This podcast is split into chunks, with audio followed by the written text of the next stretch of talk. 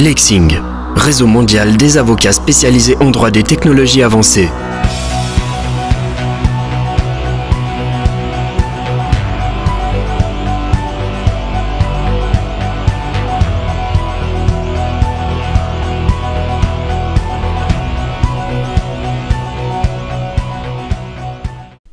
Bonjour à tous, on va, commencer donc ce nouveau podcast Lexing par euh, un cas qui relève du droit de la transparence.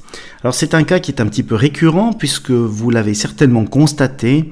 Aujourd'hui se pose euh, la question de savoir si lorsqu'une autorité demande un avis ou par exemple sollicite un rapport, ces documents-là sont publics ou non. On va parler spécifiquement de la question des avis de droit qui seraient demandés notamment par une commune sur la base d'une recommandation qui a été récemment émise par le préposé genevois à la protection des données et à la transparence Stéphane Verly. Alors je vous expose le petit cas qui concerne cette affaire et puis ensuite on va voir quelle est la solution.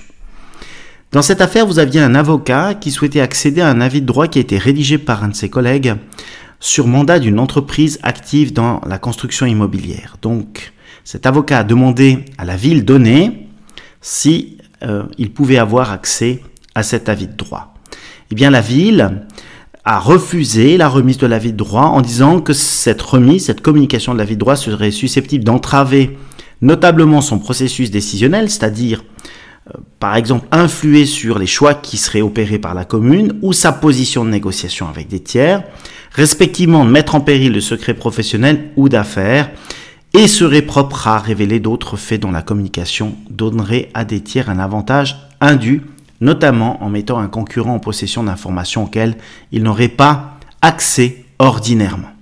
Alors si je résume la position des uns et des autres, vous avez d'un côté donc un avocat agissant pour une entreprise active dans la construction immobilière et de l'autre côté vous avez une ville qui a demandé un avis de droit qui dit on ne veut pas le communiquer pour différents motifs. Il y a le secret des affaires, Ensuite, nous sommes en train de négocier, donc la révélation du contenu de l'avis de droit serait susceptible d'influer sur cette négociation. Et puis en définitive, celui qui nous demande cet avis de droit, eh bien, il pourrait en tirer un bénéfice, puisqu'il est euh, vraisemblablement dans un domaine de concurrence, étant lui-même dans la construction immobilière.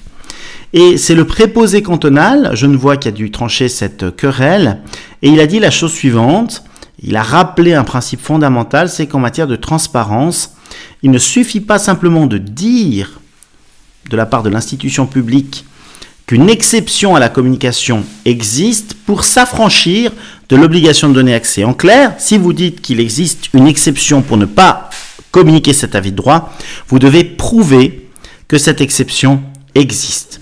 Et en l'absence de preuves qui incombe à l'autorité, eh bien, la communication doit intervenir en faveur du requérant. C'est ce qui s'est passé dans cette affaire, puisque l'avis de droit il a été recommandé que cet avis droit soit remis au requérant. La ville donnée a accepté cette recommandation, elle a donc suivi l'avis du préposé cantonal genevois.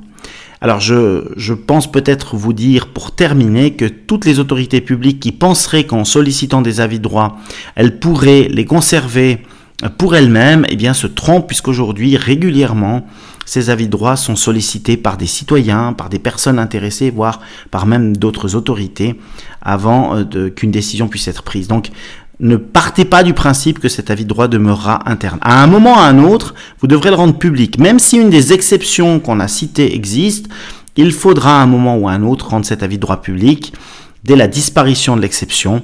Et donc, ça signifie que lorsque vous en demandez un et que vous êtes un élu, vous devez toujours avoir en tête que, ma foi, si cet avis de droit ne vous est pas favorable, ben, vous prenez le risque aussi d'avoir à le communiquer à des tiers, à vos concitoyens ou à un requérant quelconque. La prudence s'impose donc, et puis surtout n'oubliez pas que la transparence prévaut et que le fait de ne pas communiquer demeure véritablement l'exception. Merci de votre attention, une excellente journée.